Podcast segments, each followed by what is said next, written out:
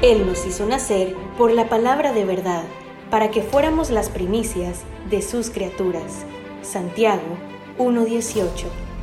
Bienvenido al podcast de Iglesia La Hermosa Ministerio Sabenecer, con el pastor Jimmy Berganza.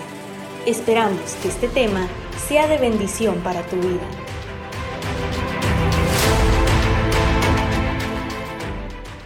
Gloria a Dios. Yo quisiera eh, continuar con este tema que estuvimos hablando el martes pasado.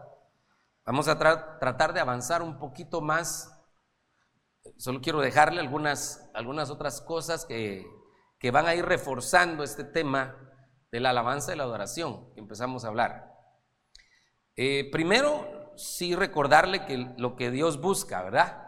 El Padre busca adoradores, el Hijo busca pecadores al arrepentimiento, el Espíritu Santo busca vasos para la edificación de la iglesia. Eso estuvimos hablando y le estuve explicando. Y obviamente nosotros estamos en el tema de la adoración. El Padre busca adoradores, que le adoren en espíritu y en verdad. Muy bien, eso hablamos un poco y, y de ahí nos fuimos y explicamos también algunas cosas de la alabanza, adoración, Hablamos de algunos coros, yo les puse algunos ejemplos de algunos coros que suenan bonito, pero que no son alabanza, que sí se pueden cantar en algún momento para alguna actividad, pero que no son alabanzas, sino que tienen otro propósito, como aquel coro que dice, ven a Él, ven a Él, que te espera tu buen Salvador. Ahí no se le está cantando a Dios, sino que se le está cantando a, un inconverso y se le está haciendo la invitación para que venga a él. No es directamente una alabanza, pero sí se puede cantar. Ahí explicamos algunas cosas de esas. Eh, no me voy a detener ahí, quiero seguir y quiero explicarle ahora esto un poquito, es el modelo espiritual de adoración. No el modelo celestial ni el modelo terrenal, el modelo espiritual, modelo espiritual. Para eso quiero que veamos esta, esta especie de, este, este esquema y recordarle que nosotros, eh, más o menos en el mes de agosto, fuimos enseñados por nuestro apóstol que hay cinco dimensiones. Hay cinco dimensiones que tenemos que entender como iglesia. Este, vamos a ir de abajo hacia arriba está la dimensión que se llama inframundo, eso está abajo, abajo de nosotros, abajo de la tierra, no es que esté en la tierra, pero sí en la tierra están las puertas hacia esa dimensión, el inframundo. Luego está la dimensión terrenal, que es esta que miramos todos. Luego está la dimensión espiritual, que esa es ya lo invisible, pero que se siente, se experimenta, se vive. Luego está la dimensión celestial, eh, que hacia ahí vamos y que en algunos momentos podemos tener luzazos de esa dimensión celestial. Y por último está la dimensión más arriba de los cielos. O sea, son cinco dimensiones. Yo le explicaba, perdone que voy a ir algo rapidito, yo le explicaba que el Señor Jesús descendió esas cinco dimensiones. Porque Él descendió, primero fue descendiendo a lo celestial, fue descendiendo, llegó a lo terrenal, estando en la dimensión terrenal, fue a la cruz, pero después de la cruz descendió a las profundidades de la tierra, descendió al Hades, descendió al inframundo. Pero después de que descendió a lo más bajo, a las profundidades de la tierra, según Efesios capítulo 4 y versículo a 10 me parece, si alguien me hace el favor de leerlo, eh, eh, mientras me lo buscan, le voy a seguir explicando. Dice que después de que descendió a lo más bajo, también fue ascendido a lo más alto. Fue ascendido más arriba de los cielos. O sea que el Señor Jesús descendió todas esas dimensiones y después subió todas esas dimensiones. Nosotros un día vamos a subir esas dimensiones. Las vamos a subir. Vamos a llegar más, allá, más arriba de todos los cielos. Un día. Pero nosotros actualmente estamos, lamentablemente estamos en esta dimensión, ¿verdad? De alguna manera, tenemos algunos luzazos del reino del, de lo venidero, de alguna manera tenemos algunos luzazos de lo celestial. Eh, de alguna manera hemos participado también de aquí. Y entonces alguien podría decir, hermano, pero yo nunca he bajado al inframundo. No, directamente no, pero la Biblia dice en Romanos capítulo 6 que cuando nosotros nos bautizamos, morimos juntamente con el Señor Jesucristo. Entonces Él murió y resucitó. Entonces cuando nos bautizamos, morimos y resucitamos. De alguna manera, por así decirlo, no directamente, ¿verdad? No hemos bajado al inframundo, pero al unirnos con Cristo, bajamos con Cristo en su muerte y también subimos en su resurrección. También es una especie de experimento, de, no sé si la palabra está bien, de experimentación, de algo que experimentamos cuando nos bautizamos. Pero el punto aquí es que nosotros estamos en esa dimensión, la terrenal. En esta dimensión estamos. ¿Qué es lo que nosotros tenemos que hacer? Buscar lo celestial, porque también eso dice la Biblia, que nosotros que habemos muerto con Cristo, qué interesante, y habemos resucitado con Cristo, Busquemos las cosas de arriba, las del cielo. Pero no podemos llegar a accesar a las cosas del cielo si no entendemos las cosas espirituales. También la Biblia dice que hay un hombre celestial. Dice la Biblia que hay un hombre espiritual. Y dice la Biblia que hay un hombre terrenal. O sea que definitivamente las tres dimensiones nosotros las tenemos que vivir. La terrenal ya, ya estamos.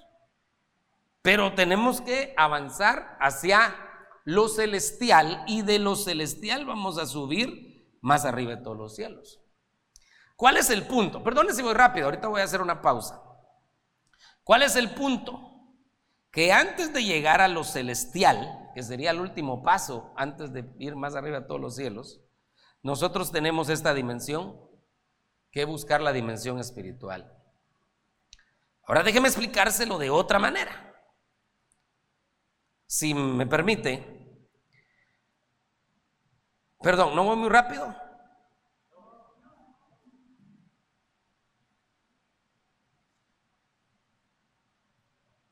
Bueno, entonces, mire pues, viendo lo celestial, el Señor Jesús, perdón, el Señor le mostró a Moisés le mostró el tabernáculo celestial. ¿Qué hace Moisés? Aquí estamos hablando de Moisés. Moisés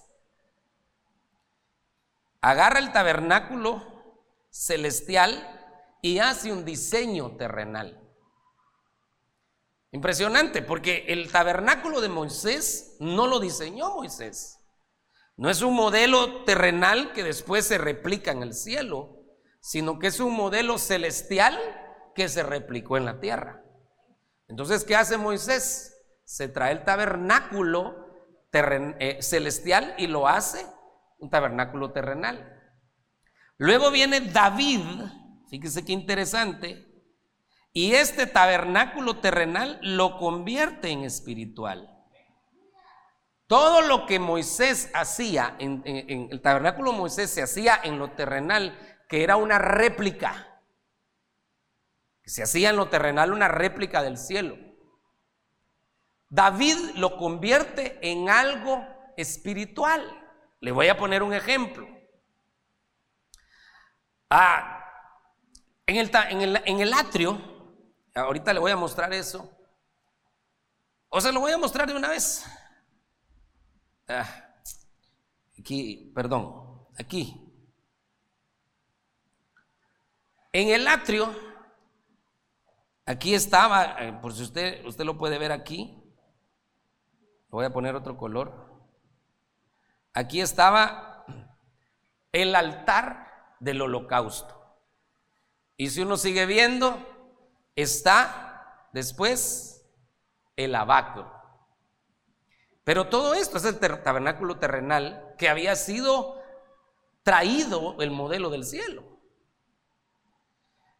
Y luego aquí usted ve tres elementos, no sé si logra ver por aquí, está el candelero, aquí está la mesa de los panes, aquí está el, el altar del incienso, que ya no es lo mismo, y luego aquí, ya en el lugar santísimo, está el arca. Pero todo este será, es un diseño de lo celestial y Moisés se lo había traído a lo terrenal. Entonces David viene y hace todo esto que se hacía en lo terrenal, David lo empieza a convertir en espiritual.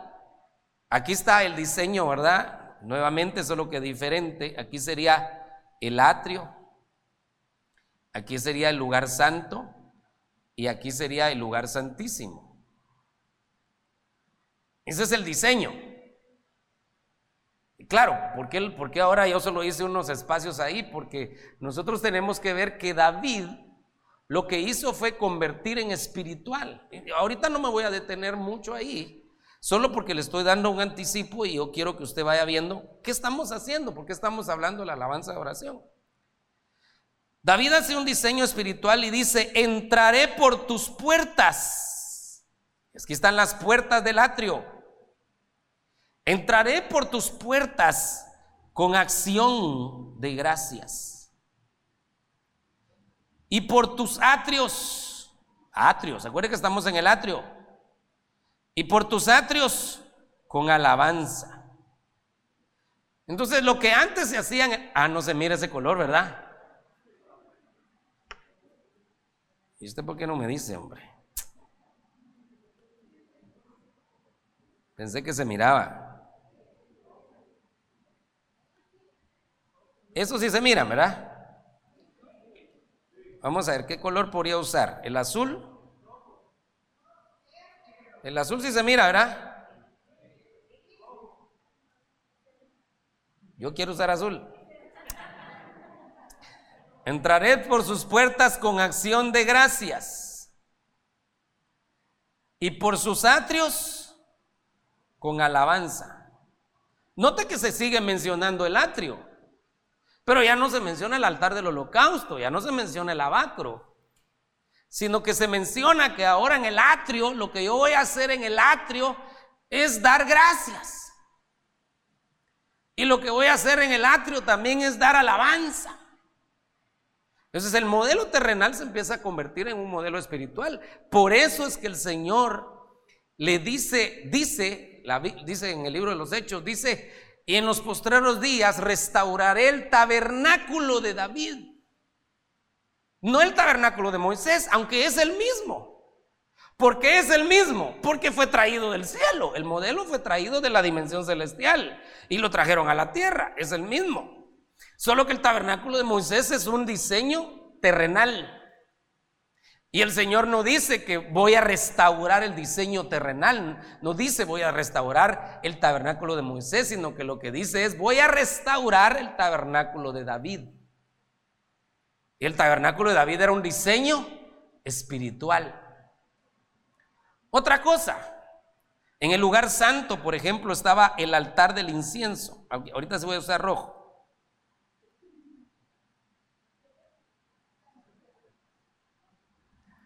Ahí estaba el altar del incienso. Esa es una de las cosas que había en el lugar santo. Y dice David, sea mi oración delante de ti como la ofrenda eh, perdón, sea el alzar de mis manos como la ofrenda de la tarde y mi oración, mi oración como el incienso. Entonces ahí ya nos empieza a decir, ¿qué se hace en el lugar santo? Se ora. Pero esa palabra oración, también cuando uno le acerca al Zoom, también está relacionada con adoración. Entonces, ¿qué se hace en el lugar santo? Se ora, se adora. Eh, uno en el lugar santo tiene comunión con el Espíritu Santo porque el candelabro que está ahí iluminando representa al Espíritu Santo. En el lugar santo uno se enamora de la palabra también. Eh, eh, un montón de cosas. Pero ese es el tabernáculo espiritual. Y luego dice David, en tu presencia hay plenitud de gozo, deleites. ¿Y dónde era su presencia? La presencia de Dios era aquí, aquí donde estaba el arca. El arca representaba la presencia. Y dice, en tu presencia hay plenitud de gozo, en tu, presencia hay deleites. Entonces ya empieza a explicar la relación espiritual con la presencia de Dios. Ya no solo se trata de un mueble físico, sino que se trata de, un, de algo espiritual, la presencia, la gloria de Dios. Bueno, voy a regresar a, donde veníamos, eh, solo para, para ver si estamos más o menos. Primero le explicaba que hay cinco dimensiones. Voy haciendo el resumen, ¿verdad? Arriba de los cielos, celestial, espiritual, terrenal, inframundo. Y le explicaba que el Señor Jesús descendió a esas dimensiones y subió nuevamente esas dimensiones. Explicaba que de alguna manera uno tiene algunos pincelazos de lo celestial. Aquí, estando en esta dimensión, uno puede tener pincelazos de lo celestial. Por ejemplo, nos visita un ángel. Un ángel no es, aunque, aunque un ángel es, tiene espíritu o es espíritu porque Así como nosotros somos espíritu, Él también es espíritu, pero tiene cuerpo. No tiene un cuerpo espiritual, sino que un ángel tiene un cuerpo celeste. Entonces nos visita un ángel, tenemos un contacto con lo celestial. Hay algunas cosas celestiales con las que podemos tener algunos pincelazos. Eh, pero nuestro desafío, primero antes de lo celestial, es avanzar a lo espiritual, conocer lo espiritual. Ese es nuestro desafío. Que no solo se trate de cantar por cantar. Como dice el coro de un hermano, ¿verdad? No basta solo con cantar. No basta, no basta solo con pedir. No es suficiente solo con querer hacer. Es necesario morir. Pero fíjese que estaba hablando, ese, ese canto estaba hablando de cosas terrenales. No basta solo con cantar, uno puede cantar en la dimensión terrenal. No basta solo con pedir, terrenal. No basta solo con querer hacer, terrenal. Es necesario morir. Eso ya no lo está diciendo terrenal. Eso ya es espiritual. Morir espiritualmente. Muy bien. Entonces nuestro desafío es subir a lo espiritual. Luego le explicaba que Moisés se trajo algo celestial, se trajo el tabernáculo, el modelo se lo trajo a la tierra y lo diseñó. Ese tabernáculo de Moisés que está aquí, ay Señor, ese tabernáculo de Moisés que está aquí, eso es el diseño terrenal de lo que él vio ahí arriba. Diseño terrenal. Pero luego le explicaba que David convirtió ese tabernáculo terrenal en espiritual. Y le puse algunos ejemplos. Este tema es inagotable y tenemos que meter un montón de cosas que se hacen en el atrio, un montón de cosas que se hacen en el lugar eh, santo, pero yo le puse algunas, solo de ejemplo. En el atrio se dan gracias, en el atrio se dan alabanzas, en el lugar santo hay oración, adoración, Espíritu Santo, revelación, palabra, eso es el lugar santo. Y en el lugar santísimo hay gozo, hay deleite, hay amores. Esa es la dimensión espiritual. El punto aquí es, y a donde yo voy es, el adorador entonces tiene que conocer la dimensión espiritual ¿Por qué? Porque el adorador tiene que ir desde aquí hasta aquí. El adorador recorre todo ese camino. Todo. Y, recuerde que los adoradores somos todos nosotros. Todos somos adoradores. Entonces, mire, pues, agarramos un camino. Nos vamos a meter hasta el lugar santísimo. Muy bien. Gloria a Dios por eso. Pero eso tenemos que conocerlo, tenemos que aprender algunas cosas. Había un canto. Eh, está bonito el canto, pero, pero solo para que usted vea y se ubique. Decía el canto, Señor, llévame a tus atrios. Atrios, ¿verdad? Espiritual. Al lugar santo. Vamos bien. Del atrio al lugar santo. Al altar de bronce. Resulta que el altar de bronce estaba en el atrio. Entonces iba para adelante. Pero después venía para atrás. El canto está bonito, pero Señor, llame a tus atrios, al lugar santo. Y después me regreso al altar de bronce. Entonces no, no solo se trata de cantar, sino que se trata de ir avanzando. Voy del atrio y ahora ya paso al lugar santo. Y todo eso se da en un culto, sin que usted se dé cuenta. Todo eso está sucediendo mientras usted alaba a Dios. Usted, por eso es importante venir temprano a alabar el nombre del Señor. Porque desde que empezamos el culto empezamos por el atrio. Y después sin que usted se dé cuenta, cuando ya sentimos estamos en el lugar santo. El ambiente se empieza a intensificar, la presencia del Señor se empieza a hacer palpable. Empezamos a tener esos luzazos. Y cuando sentimos, ya estamos metidos en la misma presencia de Dios. Ese es el objetivo. Amén. Entonces el adorador tiene que conocer ese camino. Pero ese es un camino espiritual. Entonces, lo de Moisés, el tabernáculo de Moisés, todo esto nos puede servir de sombra. David lo agarró de sombra y decía, sea al alzar de mis manos como la ofrenda de la tarde, atrio, y mi oración como el incienso, lugar santo. Y mire, y si usted se da cuenta, yo estaba revisando el Salmo 23. El Salmo 23 es un recorrido desde el atrio hasta el lugar santísimo. Revíselo en su casa y va a ver. Desde el atrio hasta el lugar santísimo. Pero esto ya queda como una sombra. Ya nosotros no tenemos que hacer estos sacrificios terrenales, sino que nuestros sacrificios tienen que ser espirituales. Amén. Muy bien. Bueno, solo porque quiero que revisemos ya si, si nos hemos dado a entender, hay ese pasaje de, ¿alguien lo, lo buscó? De Efesios capítulo 4. Para que lo leamos, ahí está esto. El Señor Jesús, Mario, por favor. Gracias. Efesios capítulo 4, versículo 10, dice, el que descendió es también el mismo que ascendió, mucho más arriba de todos los cielos, para poder llenarlo todo. Y él dio a algunos el ah, ser... No, no. Entonces, perdón, entonces eh, empezá a leer del 8. Versículo 8 dice, por tanto, dice, cuando ascendió a lo alto, llevó cautiva una hueste de cautivos y dio dones a los hombres. Esta expresión, ascendió, ¿qué significa sino que Él también había descendido a las profundidades de la tierra? El que descendió es también el mismo que ascendió mucho más arriba de todos los cielos para poder llenarlo todo. Ahí está.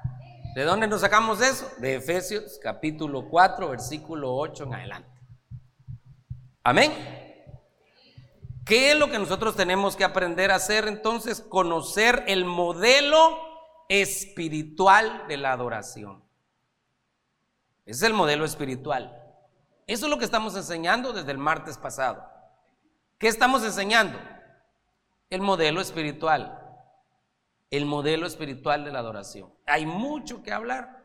Así que yo espero que, que podamos seguir hablando de eso.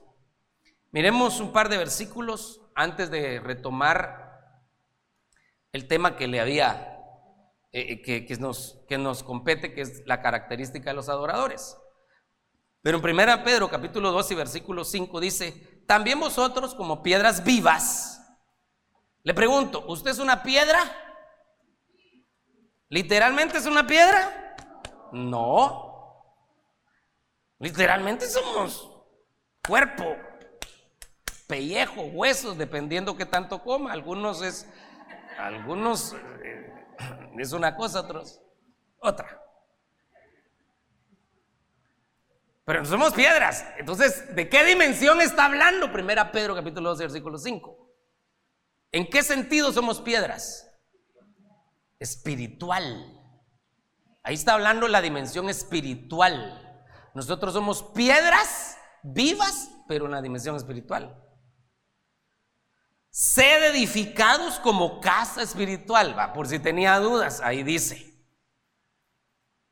Sed edificados como casa espiritual. Entonces yo le pregunto, ¿qué es más importante realmente? ¿Edificar una casa terrenal o edificar una casa espiritual? Edificar una casa espiritual. Mire ese templo, el Señor nos ha regalado, es una bendición. dos amén. gloria a Dios por esos dos aménes. Este templo es una bendición. Y si usted se portara mejor, tendríamos aire acondicionado, pero como no se porta ahí. Pero, pero está fresco, ¿verdad? Y algunos hasta males hace el aire. Yo le aseguro que si tenemos aire acondicionado, muchos de ustedes vendrían con suéter. Yo me pongo suéter allá en Ebenezer, hermano, con el aire acondicionado.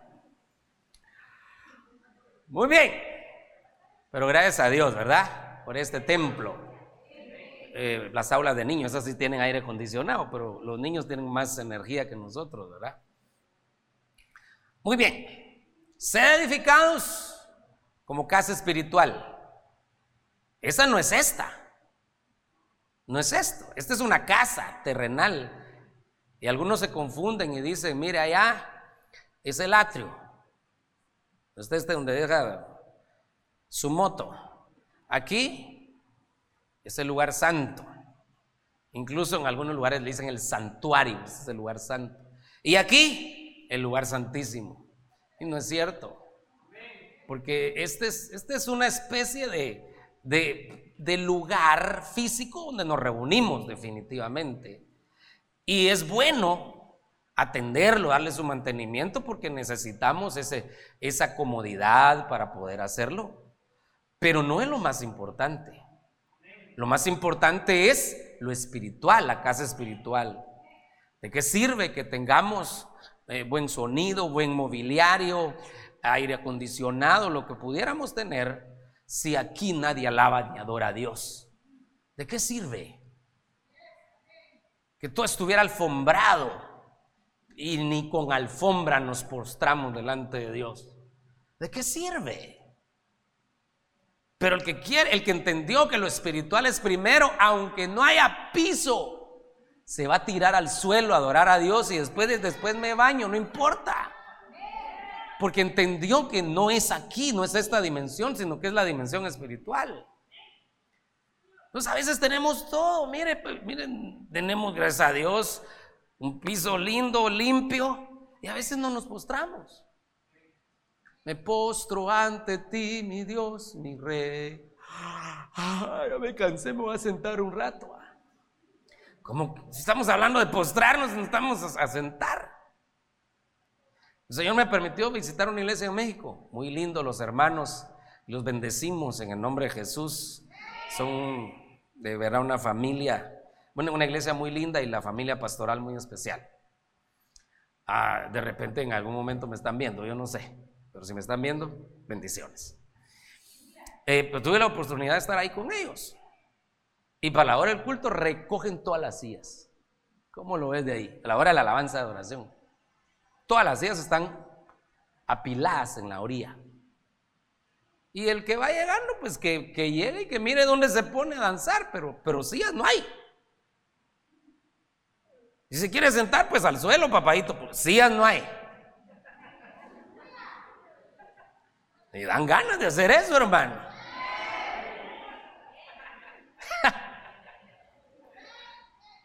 Entonces empiezan, y, bueno, está el culto, viene todos los dones, y, bueno, hasta que van a ministrar la, las ofrendas, entonces ya empiezan a poner así a los servidores para que los hermanos empiecen a sentarse y se vayan preparando, ¿verdad? Por ahí más o menos. Pero en la alabanza de oración no hay sillas. Yo digo, qué, bonito, hombre, ¿cómo no acostumbré yo a, los, yo a los hermanos allá? Porque es una cuestión de que ellos se acostumbraron así desde el principio. Si yo hago esto aquí, yo le aseguro que usted viene a la hora de la palabra. Podríamos intentarlo. ¿ah? No estoy actuando con veneno, ni, ni lo quiero acusar, ni lo quiero hacer sentir mal. Lo que estoy tratando es de explicarle que a veces las comodidades físicas no nos permiten entender que hay una dimensión espiritual a la cual tenemos que acceder. Cada vez que venimos a la iglesia tenemos que meternos a esa dimensión espiritual. Y que las sillas no nos sirvan de estorbo para eso. Que las comodidades no nos sirvan de estorbo. Amén.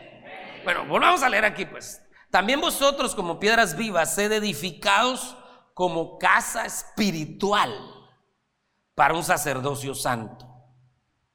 Para ofrecer sacrificios espirituales. Entonces ya no ofrecemos sacrificios terrenales, ya no ofrecemos un carnero, un palomino, una tórtola, ya no. Ahora ofrecemos sacrificios espirituales. Y ahí dice, pero que esos sacrificios espirituales sean aceptables a Dios por medio de Jesucristo. Entonces, todo lo que nosotros hacemos tiene que ser un sacrificio espiritual aceptable. Incluso el servicio a Dios es una especie de adoración. Siempre y cuando la actitud con la que hagamos el servicio sea aceptable a Dios. Mire, si alguien hace algo para Dios y lo hace renegando y de mala gana, fue un sacrificio terrenal, pero no fue un sacrificio espiritual aceptable. Ay, hermano, pero yo lo hice. ¿Acaso Dios no se da cuenta que lo hice? Sí, se da cuenta que lo hiciste, que lo hiciste de mala gana. Dios no recibió eso. Cualquier servicio que le hagamos al Señor, tenemos que procurar que ese servicio se convierta en algo espiritual y que se, sea como algo agradable delante de Dios. Mire pues, la ofrenda pasa exactamente lo mismo. Mientras está en nuestra bolsa y, y aún en nuestra, en nuestra mano, es terrenal. Pero cuando la desprendemos de nuestro corazón y la echamos al alfolí, en ese momento se convierte en espiritual y se eleva delante de Dios. No porque, esté, no porque eh, lo, lo eché, sino porque la actitud fue desprenderme de eso y entregárselo a Dios. Se convirtió en algo espiritual, ya no terrenal. El billete sigue siendo billete y se usa en lo terrenal, pero a usted se lo recibieron en lo espiritual. Entonces todo lo que hacemos se convierte en espiritual. Y aquí lo que está diciendo es que tenemos que ofrecerle al Señor sacrificios espirituales, espirituales. La dimensión espiritual viene como consecuencia de un entendimiento. Entonces todo esto que, vemos es terrenal y lo tenemos que elevar a lo celestial. ¿De qué sirve un músico que sabe tocar bien si no entiende que no se trata de tocar bien, sino que de esas, de esas notas el Señor se empiece a agradar y que esas notas sirvan para endulzar el oído del Señor. A partir de ese momento, su habilidad ya no fue una habilidad terrenal, sino que fue una habilidad espiritual, un sacrificio espiritual. Amén. Bueno, entonces dentro de los sacrificios espirituales eh, eh, hablamos de este.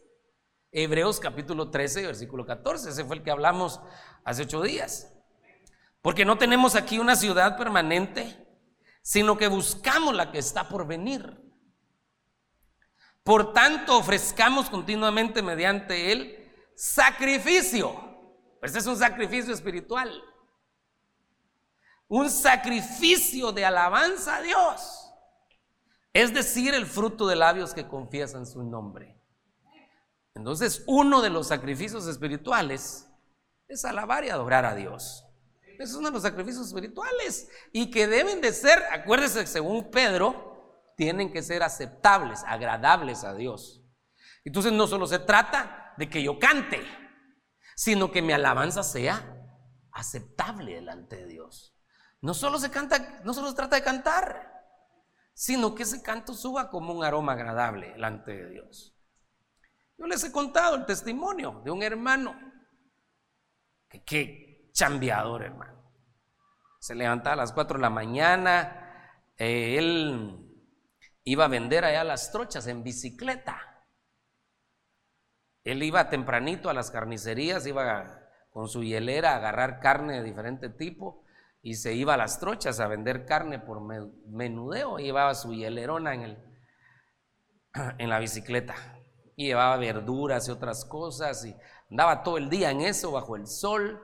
Regresaba en la tarde, tipo 4 de la tarde, con su poquito de leña también para su mamá, eh, que para los frijolitos, ¿verdad? Muy humildemente siempre andaba con su misma camisa y su mismo pantalón, sus mismos zapatos, pero eso sí, bien lavados y bien planchados, y sus zapatos bien lustrados. O sea que no porque soy pobre o soy descuidado, son dos cosas totalmente diferentes. El hermano muy sencillo, muy pobre de, recursos, pero no faltaba a la iglesia. Le tocaba servir puntual y no le tocaba servir puntual también. Ahí estaba, en bicicleta. Y los hermanos con carro. Llegaban tarde. Qué serio se pone usted, hombre, Dios santo. Solo estoy contando lo que pasaba. Aquí no pasa eso. Yo, yo, eso pasaba allá. Los hermanos con carro, tarde y arrastrando los pies. Pero él, en su bicicleta puntual y alabar a Dios, se sentaba adelante y desde que el culto empezaba a meterse, hermano, a saltar, a danzar, a llorar, a levantar sus manos, sudaba tanto que nosotros a veces no lo queríamos saludar. Qué pena, qué vergüenza me da eso, hermano. Si yo tenía que irlo a abrazar. Yo quisiera que estuviera aquí. Yo quisiera. Y con 10 como ese, hermano, aquí esto agarraría fuego, hermano. Porque ese hermano, si de veras, yo creo que ese hermano tocaba el corazón de Dios desde que salía de su casa, ni siquiera cuando empezaba el culto. Porque la actitud con la que iba era una actitud extraordinaria. Y empezaba a saltar, a danzar. Y, y, había madrugado, había trabajado bajo el sol y no le importaba. Llegaba temprano a alabar a Dios. No se afinaba su voz. Pero, pero él le daba, no le importaba. Tremendo, hermano. Ese, ese hombre tocaba el corazón de Dios. Yo, yo digo, ¿cómo, ¿cómo el Señor miraría a ese hombre? Yo realmente no sé si todavía está vivo el hermano. No sé. Y si está vivo, espero que todavía sea igual. Pero si ya no está en esta dimensión, yo, yo estoy seguro que allá le esperaron varios galardones. Porque para servir al Señor también no se medía, hermano. No se medía. Siempre era uno de los primeros que decía amén. Bueno, ofrezcamos al Señor sacrificios espirituales aceptables, ¿verdad? Esto es para salvación, hermano. No, si aquí no estamos hablando de salvación, si ya somos salvos. ¿Y para qué es esto entonces? Para que nosotros podamos tocar el corazón del rey, podamos agradarlo y entonces vienen otras cosas. Y esa es parte del tema, que cuando el rey está agradado, entonces el rey lo que hace es preguntar, ¿qué quieres, reina Esther? Hasta la mitad del reino, cuando el rey está contento, hermano, lo que va a preguntar, ¿qué quieres? ¿Qué quieres? Pero a veces queremos que el, que el rey diga qué quieres y no lo, no lo hemos agradado, ¿verdad? Así que ofrezcamos sacrificios aceptables y uno de ellos es el sacrificio de alabanza a Dios. Que cada vez que vengamos a la casa del Señor, vengamos diciendo, yo soy un adorador. Yo voy a adorar al Señor. Amén. Yo no voy a ser un espectador, yo no, yo no, yo no voy a ver un concierto. Yo no voy a pasar un rato. Yo voy a adorar a Dios. Y soy un adorador y quiero tocar el borde de su manto, quiero ver su rostro, quiero tener amores con Él. Eso deberíamos de hacer, que el Señor nos ayude a hacer eso, hermano. Que el Señor ponga en nosotros eso, que el Señor despierte en nuestro corazón ese deseo por alabarle y adorarle con todo nuestro corazón. No sé si le quiere dar una ofrenda de palmas al Rey.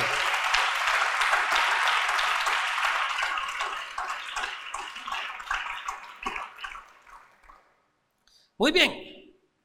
En los minutos que me quedan, mire, porque tenía ganas de, hablarle de esto, es que hace ocho días vimos algunas características de un adorador. Y se las puse aquí en resumen, porque si no, no avanzo. Ahorita todavía tengo unos minutitos. Gloria a Dios. El adorador le da gloria a Dios. Lucas 2.14. No se amarga, según 2 Samuel 23.1.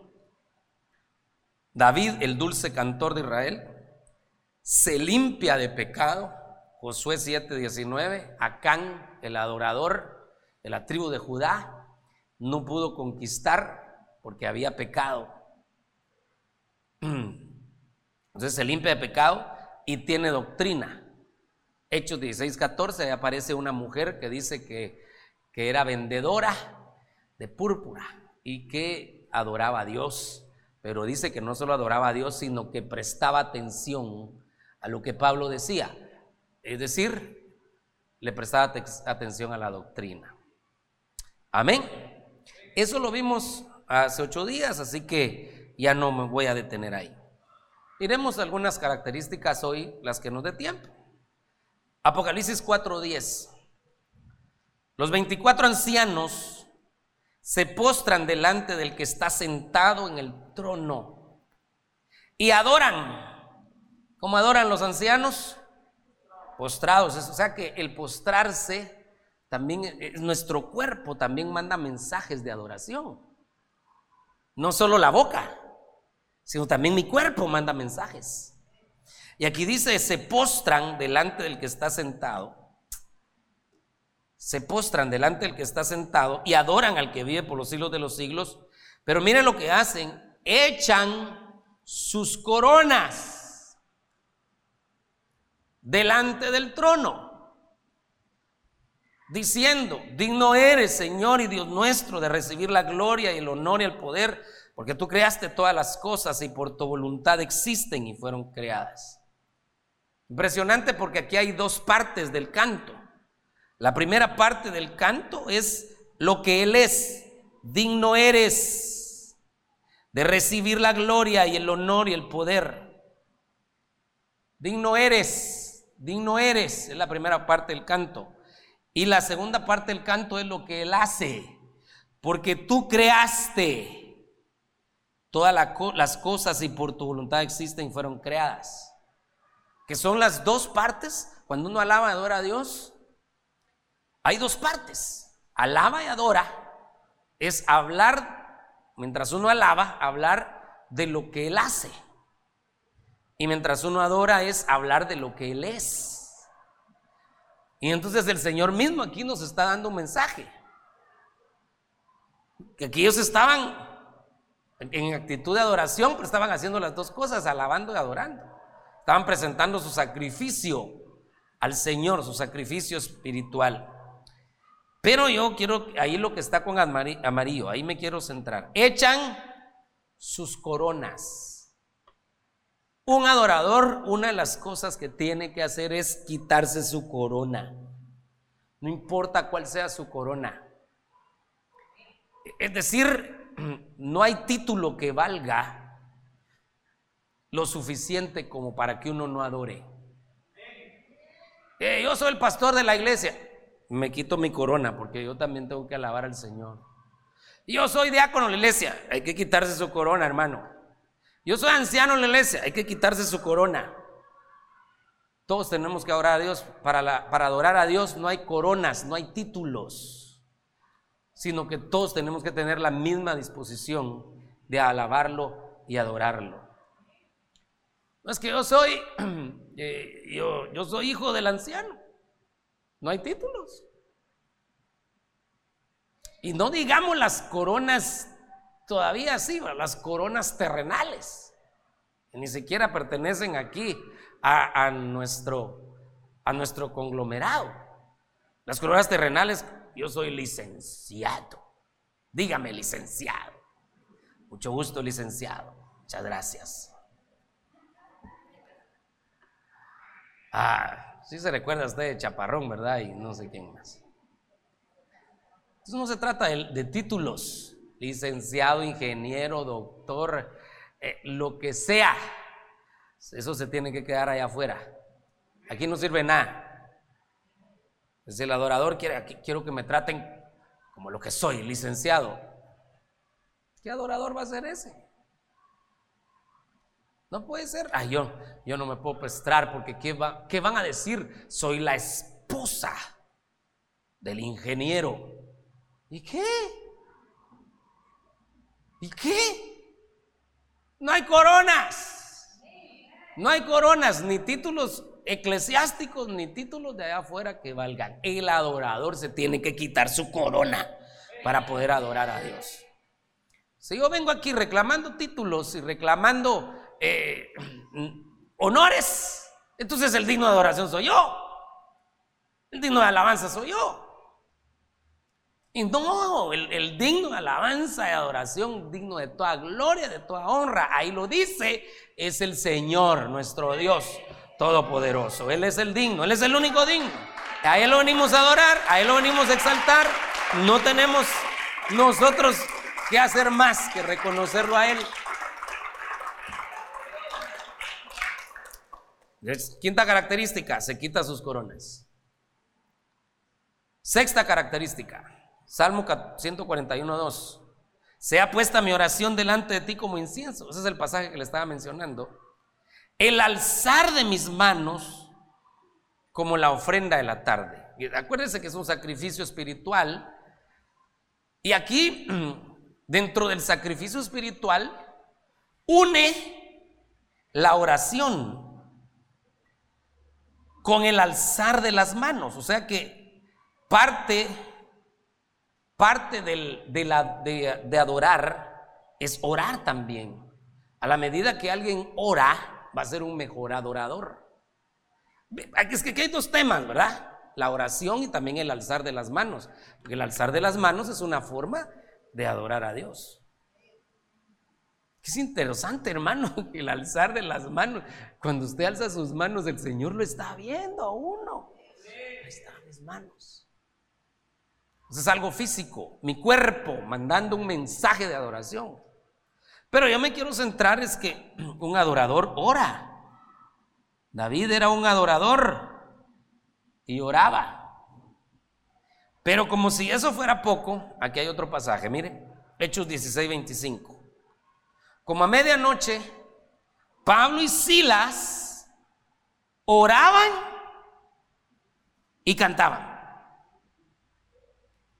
Diga conmigo, oraban y cantaban. Entonces hay un link entre el adorador y la oración. Si nosotros queremos que cada vez nuestra alabanza de oración sea más poderosa, también tenemos que ser ah, más de oración. Tenemos que ser más de oración. Que Dios nos ayude, hermano, y tenga misericordia de nosotros. Yo creo que nos hace falta orarle más al Señor. Es importante que nosotros reflexionemos sobre eso. ¿Qué tanto tiempo le dedicamos a la oración? A veces ni siquiera para comer, hermano. Ni siquiera estamos tan apresurados que ni siquiera para comer. Claro, pero yo no le estoy hablando de orar para comer, aunque es importante sobre todo ahora con los alimentos, cómo están de manipulados. Es importante la oración, definitivamente, darle gracias a Dios, porque no hay alimento en nuestra mesa porque seamos sabios. Así dice Eclesiastés, no es de los sabios el pan, sino que es porque Dios da la sabiduría, Dios da la capacidad, Dios da la fuerza, Dios abre las puertas, Dios da las oportunidades. Muy bien, entonces hay, pan en la mesa, tenemos que ser agradecidos. Gloria a Dios por eso. Pero no solo se trata de orar a la hora de comer, sino que se trata de que nuestra vida sea de oración. Yo me recuerdo, tenía un, un amigo, todavía es mi amigo, ya no, Ya no tanto, ya no lo frecuento mucho porque pues él por su lado y yo por mi lado, ¿verdad? Haciendo mi trabajo. Pero es, es, es, eh, es pastor también, de otra misión. Y su papá, el papá de él, que ya falleció, eh, era un apóstol. E, ese hermano oraba para todo, hermano. Para todo. Yo estuve un par de veces con ellos porque, pues como él era mi amigo, estuve en su casa, este, en algunas actividades con ellos. Y yo, me daba cuenta que, todo era oración. Todo oración. Y yo digo, qué lindo, ¿verdad? Porque el, papá, el, que en ese tiempo era el pastor general, todo era oración. Pero me di cuenta de algo. es que los músicos no oraban de esa iglesia. O sea que el pastor sí era oración. Pero los, los que tenían que guiar al pueblo a adorar a Dios, no mucho jalaban con la oración. Y digo yo, qué tremendo, porque es importante los músicos, los cantores que lo hagan. Pero no solo ellos, sino todo el que quiere alabar y adorar a Dios genuinamente, tiene que saber que la oración le va a dar esa capacidad de entender y conocer mejor las cosas espirituales. Así que yo lo invito a que apartemos un poco más de tiempo para oración. Le voy a hacer una pregunta. No me la va a contestar. Pero ¿será que siquiera una vez a la semana apartamos un tiempo para orar? Un tiempito, aunque sea media hora allá donde nadie nos mira. ¿Será? Vaya pues, voy a estar como Abraham. Si no son 30 minutos, tal vez 15. Pero un tiempo para orar. Yo creo que es necesario eso. ¿Por qué? Porque viene un avivamiento para la iglesia en este tiempo final. Y nos estamos preparando nuestro apóstol ha estado predicando unos temas poderosos y nos están llevando a otra dimensión, hermano. Y si no apresuramos el paso, nos vamos a quedar atrasados. Y yo no quiero perderme todas las bendiciones que el Señor trae para nuestra vida. Así que quiero estar preparado. Muy bien, tampoco. Así me gusta. Yo no me quiero perder las bendiciones que Dios tiene para mi vida. Eso, yo tampoco tiene que decir usted. Entonces tenemos que estar preparados y una de las cosas es despertarnos un poco más a la oración. Está bueno, se vale ver una su película, se vale ver eh, de vez en cuando una noticia antes de acostarse, está bueno, pero, pero también hay que apartar tiempo para oración. Es mejor, oí una vez un hermano decir, es mejor quedarme dormido orando que ni siquiera intentarlo, decía él. Dijo, tiene razón, porque a veces uno dice, tengo mucho sueño, ¿verdad? Ya no, me a quedar dormido. Pues, quédese dormido, pero orando. Cuando sienta ahí, estaba en la cama todo usted atravesado. Entonces ya se va a enderezar, pero por lo menos se quedó dormido orando. Yo, yo, yo quiero ser el primero, decirle, Señor, quiero elevar mis niveles de oración. Quiero aprender a orar más. Es más, esta noche yo quiero que nos despidamos un momento de oración el Señor. Amén. Entonces el adorador también ora. Oraban y cantaban. Mientras me ayudan con el, con, con el piano, voy con el último texto. Romanos 12.1. Por consiguiente, hermanos, os ruego por las misericordias de Dios que presentéis vuestros cuerpos, vuestros cuerpos como sacrificio. Ahí está, mire, sacrificio vivo y santo, aceptable a Dios, que es vuestro culto racional. De aquí se desprende otro tema que lo vamos a tener que ver, que es un culto racional. Ese es un tema, eso lo tenemos que ver por aparte. Pero aquí lo que dice es que cuando uno viene a adorar, a alabar a Dios, tiene que presentar su cuerpo. Aquí están mis pies, aquí están mis manos, Aquí está mi voz, aquí está mi ser yo aquí estoy, Señor. Mi cuerpo también es un sacrificio. Porque no se trata, me recuerdo que cuando empezábamos con lo de la danza, había algunos que, que todavía en ese tiempo no, no aceptaban la danza de, otras congregaciones. Ahora sí ya. Y no que fueran malos los hermanos, no eran malos, sencillamente no les había llegado la revelación.